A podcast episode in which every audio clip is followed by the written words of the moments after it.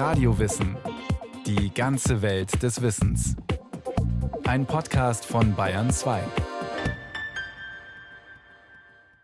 Hier ist Radio Wissen. Die 1950er Jahre gelten als Blütezeit des Hörspiels in Deutschland. Hochliterarische Produktionen von Günter Eich, Alfred Andersch, Wolfgang Weyrauch oder Ingeborg Bachmann entstehen, aber auch viele Unterhaltungs- und Mundartstücke. Und Krimireihen wie Dickie Dick Dickens werden zu Straßenfegern. Der Bayerische Rundfunk bringt Die roten Signale, ein Hörspiel von Erich Petzmann. In den Hauptrollen Martin Benrath, Gerda Maria Klein, Ulrich Der Bayerische Rundfunk möchte Sie heute mit dem Hörspiel Alle, die da fallen von Samuel Beckett bekannt machen einem Hörspiel? Mag es mir heute als Autor des Hörspieles erlaubt sein, ein paar Sätze eines Vorspruches zu sagen. Es wird ein Spiel gesendet, es werden Worte und Verse gesprochen, es klingt eine Musik. Wir erzählen Ihnen die Geschichte von Dickie Dick Dickens, dem charmantesten Gauner der Welt, Dickie Dick Dickens, dem Gangster mit der lächelnden Pistole. Dicke Dick Dickens war eines der besten Kriminalhörspiele. Das war das Highlight für mich. Irgendwo am Abend, da durfte ich zu den Großeltern auf, weil die haben schon ein UKW-Radio gehabt. Und da durfte man dann die Folge Dicke Dick Dickens anhören. Obwohl ich ihn eigentlich schon im Bett sein müssen. Aber Dicke Dick Dickens war das, was ich unbedingt hören musste erinnert sich der ehemalige Toningenieur beim Bayerischen Rundfunk Willi Hauer. Heute ist Hauer in Rente.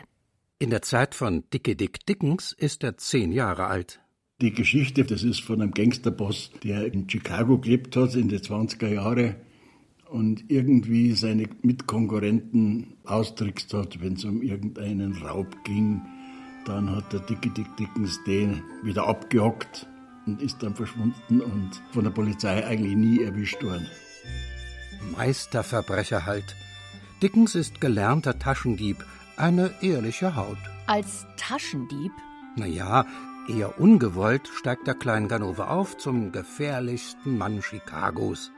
Schließlich rettet er die Stadt vor dem finsteren, fiesen, abscheulichen Gangsterboss Jim Cooper. Jim, der dickköpfige Cooper.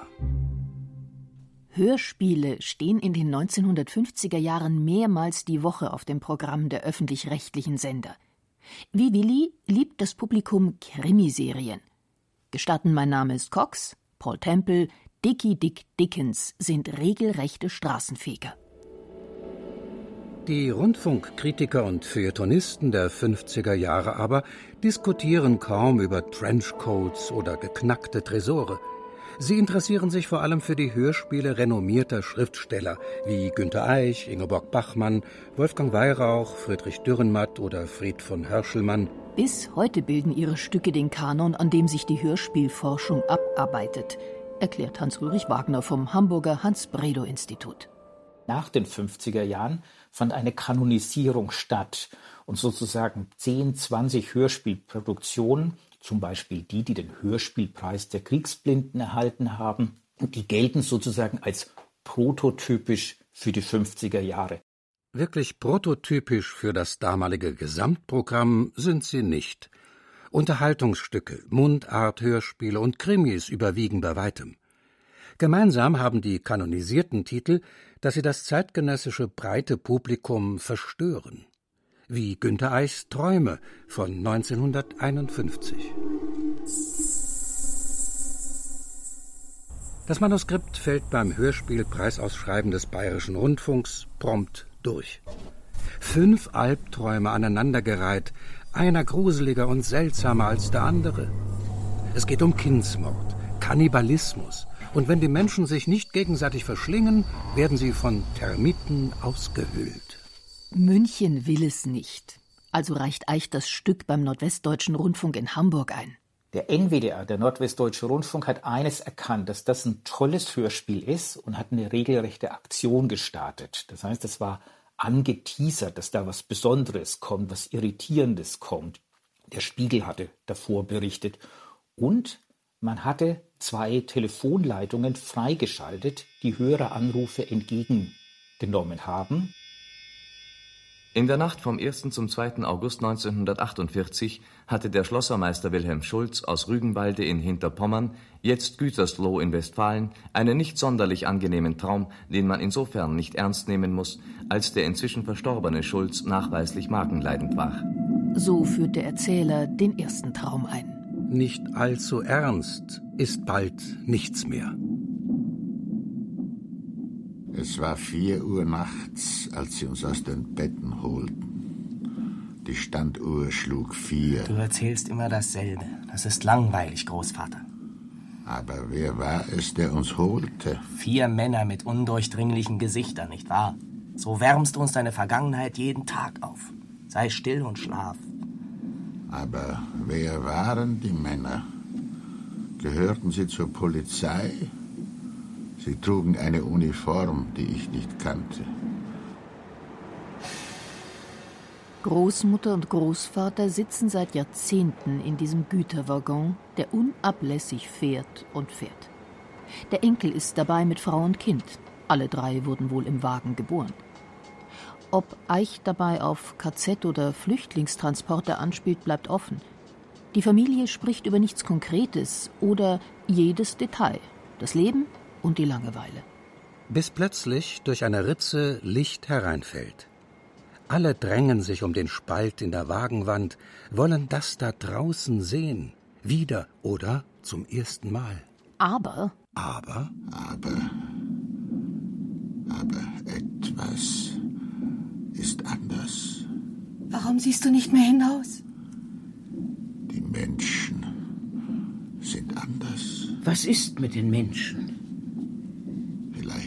Täusche ich mich. Sieh du hinaus. Ja. Was siehst du? Es sind keine Menschen mehr, wie wir sie kannten. Siehst du es auch? Nein, ich will nicht mehr hinaussehen. Es sind Riesen. Sie sind so groß wie die Bäume. Ich habe Angst. Wir wollen das Loch verschließen. Ja, wir wollen es verschließen. So. Gott sei Dank, dass es wieder ist wie vorher. Es ist nicht wie vorher. Jetzt wird der Zug schneller. Schneller und schneller. Angst der Protagonisten, Wagenräder, Geschwindigkeit, Schreie. Ende. Nächster Traum. Wir wissen, wie Hörer reagiert haben, in dem Fall vollkommen irritiert, ja ihren Zorn, ihren Hass, ihre, ihre Werfe entsprechend formulierend, schweinemäßig ist das. Solche Worte fielen, kann man den Autor nicht verhaften. Der eine wollte die Polizei rufen. Das war massive Reaktion. Ähnliche Reaktionen rufen nach Eich genauso die Stücke hervor, die sich schonungslos mit dem Thema Vergangenheitsbewältigung auseinandersetzen die den Krieg in seiner Brutalität zeigen, keine Entschuldigung gelten lassen. Nach Wolfgang Weyrauchs Die japanischen Fischer klingeln 1955 im Bayerischen Rundfunk auch die Beschwerdetelefone. Komm, Nachbar, mach mit, ich komme. Ich auch. Keiner darf fehlen. Wir fürchten uns nicht vor dem Feuer. Wer zusammengelebt hat, stirbt auch zusammen. Morgen Nacht, dann ist Neumond. Das Wetter ist schlecht. Niemand sieht uns. Niemand darf wissen, dass wir unser Dorf verlassen. Die Fischer sind draußen auf dem Meer, eigentlich außerhalb der atomaren Sperrzone, als ein greller Blitz aufleuchtet. Sie bringen die Strahlung mit in ihr kleines Dorf. Die Menschen werden krank. Die Ärzte mühen sich vergeblich. Also stellen die Behörden das Dorf unter Quarantäne. Nun kommt keine Hilfe mehr, von nirgendwo. Die Anklänge an Nagasaki und Hiroshima 1945 sind bei Weihrauch deutlich. Leb wohl, mein Boot. Leb wohl, mein Netz. Leb wohl, mein Hirsefeld. Leb wohl, Grashüpfer. Leb wohl, Libelle. Gemieden von der Welt und dem Tod geweiht, fliehen die Bewohner zusammen. Wir gehen. Einer hinter dem anderen. Vorn geht der Älteste, hinten geht Sushi. Kein Ort. Nirgends. Bleibt den Fischerfamilien. Weihrauch schickt seine Figuren in den kollektiven Selbstmord, nicht ohne die Frage nach dem Warum zu stellen. An Gott. Was sagst du dazu, dass deine Kinder nackt in den Straßen herumlaufen, weil ihnen das Atom die Kleider auf dem Leibe versenkt hat? Was sagst du dazu, dass deine Kinder in deinen Bethäusern stehen, wie aus Stein, und atmen nicht mehr? Aber sie haben gerade gebetet, als ihnen das Atom den Atem abschnitt. Ja, das wollen wir ihn fragen. Und wie können wir ihn am besten fragen? Am schnellsten? Am zuverlässigsten? Indem wir zu ihm hingehen. Antworten bleibt Weihrauchs Hörspiel schuldig. Dafür macht es in der Polyphonie der namenlosen Stimmen der Dorfbewohner die Frage nach dem Warum zur allgemeinen Frage der Menschheit. Derlei Gestaltungsmittel wählen in den 50er Jahren viele Autoren und Regisseure im Hörspiel. Sätze, Worte, Gedanken, die ineinander blenden, verschwimmen, sich ablösen, werden Standard. Das passt zur dramaturgischen Idee von der inneren Bühne. Das Hörspiel erzeugt beim Publikum Bilder im Kopf, löst Emotionen aus, berührt. Ich höre das Wort Baum und stelle mir einen Baum vor. Welcher Baum das ist, wissen wir noch nicht, weil in dem Fall müsste der Dichter jetzt präzisieren. Laubbaum oder Nadelbaum, Fichte, Tanne oder Birke. Und das fand man ganz toll, dass sozusagen der Hörer diesen Anteil hat an Co-Kreation, sich das zu imaginieren, auf seiner inneren Bühne durchzuspielen. Diese Konzeption der Innerlichkeit vertreten die bestimmenden Chefs der Hörspielabteilungen an den öffentlich-rechtlichen Sendern. Etwa Heinz Schwitzke in Hamburg. Der NWDR ist der finanziell am besten ausgestattete Sender und gewinnt renommierte Autoren wie Eich, Weihrauch oder Andersch leicht für sich. Überhaupt ist das Hörspielgeschäft für viele Schreibende in den 50er Jahren wesentlicher Verdienst. Der Buchmarkt erholt sich in der Nachkriegszeit erst langsam. Der Bedarf der Rundfunkanstalten an Manuskripten aber ist immens. Allein der BR strahlt von 1950 bis 1960 über 870 Erstsendungen im Hörspielprogramm aus.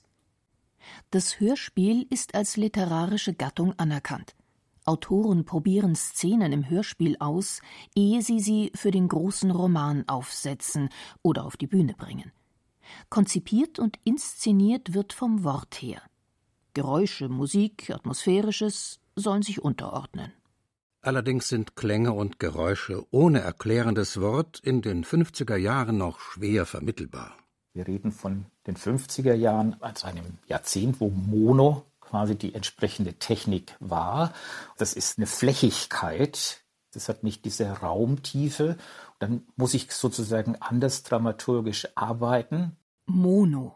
Alles aus der Mitte. Statt links. Oder rechts. Oder, Oder beides. Der ehemalige Toningenieur beim Bayerischen Rundfunk Willi Hauer erinnert sich an typische Monomacharten im Hörspiel etwa das Auf- und Abblenden von Musik, Atmosphäre, Geräuschkulissen.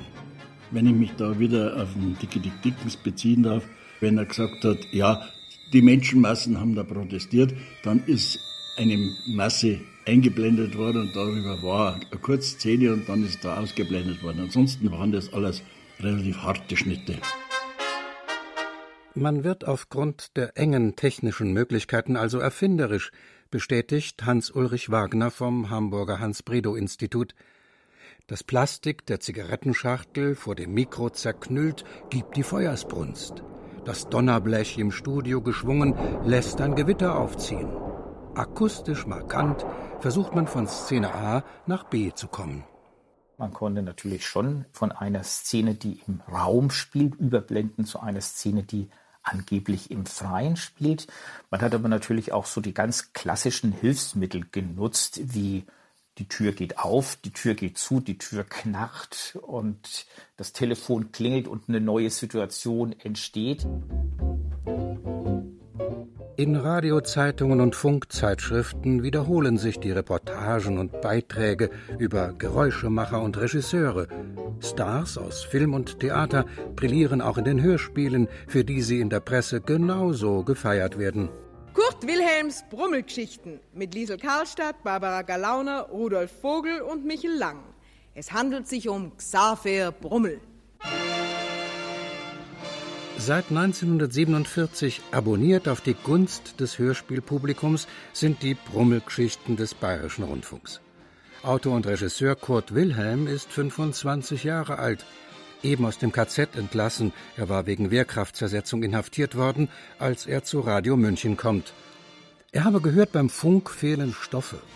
Die amerikanischen Besatzer, die Radio München in der unmittelbaren Nachkriegszeit leiten, engagieren ihn sofort.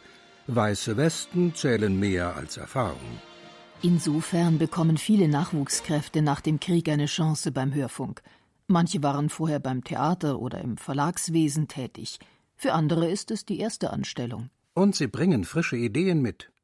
Während ältere Kollegen darum ringen, an das erfolgreiche Hörspielgeschehen der 1920er Jahre anzuknüpfen, suchen die Jungen neue Wege. Wilhelms Brummelgeschichten sind die erste bayerische Sitcom in Starbesetzung. Xaver Brummels Abenteuer. Ja, jetzt legst du nieder. Die trauen einen Film mit mir? Ja, nicht mit Ihnen, über Sie anscheinend. Schauen Sie, die Abenteuer des bekannten Münchner Originals Xaver Brummel, seiner Frau. Das, das bin, Sie. bin ich, ja. Dem Mädchen Zenzi. Ja, das bist du. Bin ich. Ja, ja. Und den übrigen Randfiguren. Eine Randfigur? Das kann nur der Wurmdobler sein. Alltagsabenteuer und Alltagssorgen der Nachkriegszeit erzählt mit einem Augenzwinkern. Die Brummelgeschichten machen das mit Bravour. Andere Unterhaltungsstücke versuchen es auch. Die Happy End Quote ist hoch. Etliche Herren werden erst vom korrupten Chef gefeuert und hinterher befördert, nachdem sie selbstlos und wagemutig den Skandal aufgedeckt haben. Mädchen wollen Sekretärin werden oder auf die Schauspielschule gehen, um auf eigenen Beinen zu stehen nur um dann von bevorzugt Jungjournalisten oder Managern endlich weggeheiratet zu werden. In den 50er Jahren ist das ein veritables Happy End.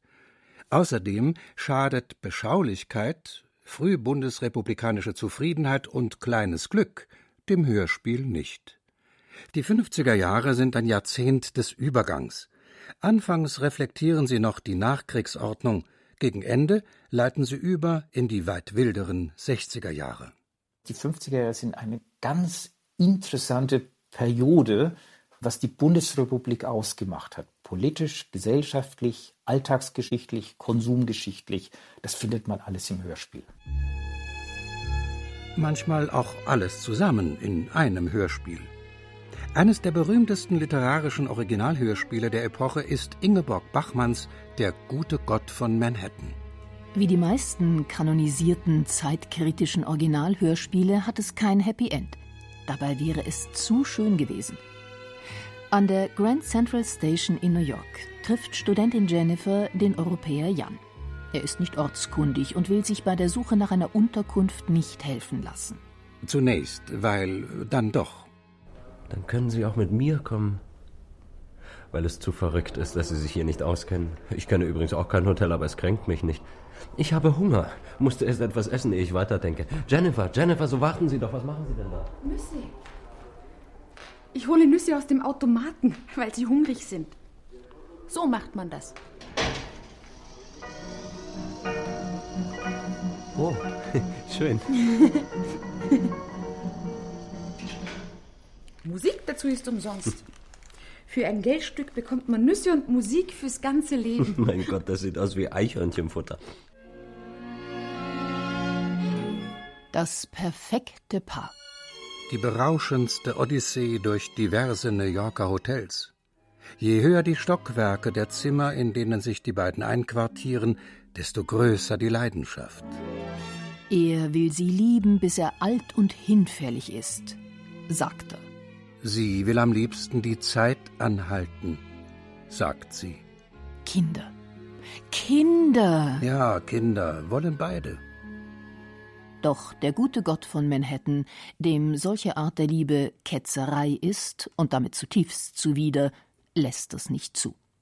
Er hetzt seine Spione, Eichhörnchen, auf das junge Paar.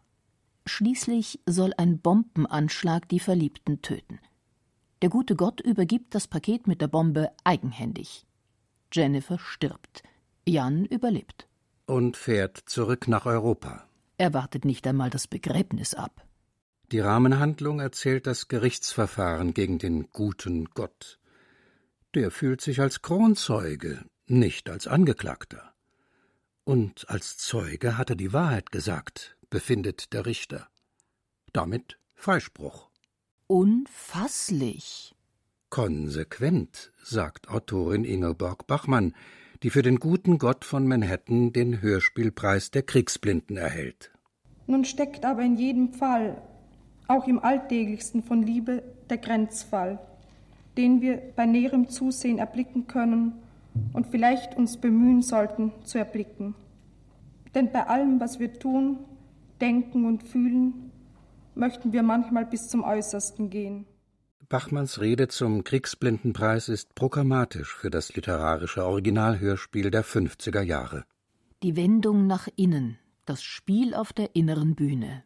Die Suche nach Worten, die als Antworten auf all die Fragen an die Zeit nicht genügen. Weil die Worte nicht genügen oder die Figuren ihren Worten nicht genügen oder es so viele Worte gibt, dass eines das andere. Ende der 50er Jahre ebbt die große Blüte solcher Wortspielereien ab. Das neue Hörspiel will jetzt im Zuge der Stereophonie Klangkunstwerk sein. Das O-Ton-Hörspiel will dokumentieren, nicht erfinden. Toningenieur Willi Hauer, inzwischen in Rente, erinnert sich an den Übergang von Mono zu Stereo. Wir haben mal eine Szene gehabt, wo eine Biene rumgeflogen ist und dem, dem Flug auch irgendwelche Kommentare zum Besten gegeben hat. Das ist im Mono ganz einfach. Da mische ich das Fluggeräusch mit der Stimme und dann ist es vorbei.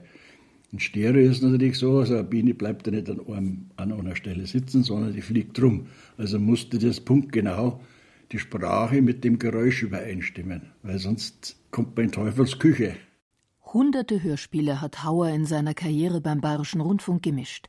Klangkunstwerke und Soundcollagen, Kinderhörspiele und Schulfunkstücke. Was er heute daheim hört, was er schon als Bub in den 50er Jahren bei Oma und Opa im Radio gehört hat. Jetzt eben auf CD in der Nostalgiebox. Dickie Dick Dickens ist Ende der 50er, Anfang der 60er produziert worden. Da gab es halt viele Möglichkeiten noch nicht. Aber für das, was denen zur Verfügung stand, ist das hervorragend. Mein Respekt vor den alten Kollegen. Wir erzählen Ihnen die Geschichte von Dickie Dick Dickens, dem charmantesten Gauner der Welt, Dickie Dick Dickens, dem Gangster mit der lächelnden Pistole.